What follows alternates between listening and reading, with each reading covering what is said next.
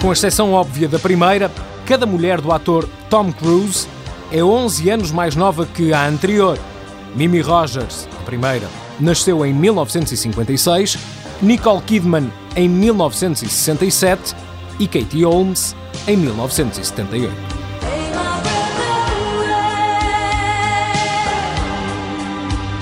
Have to enjoy the challenge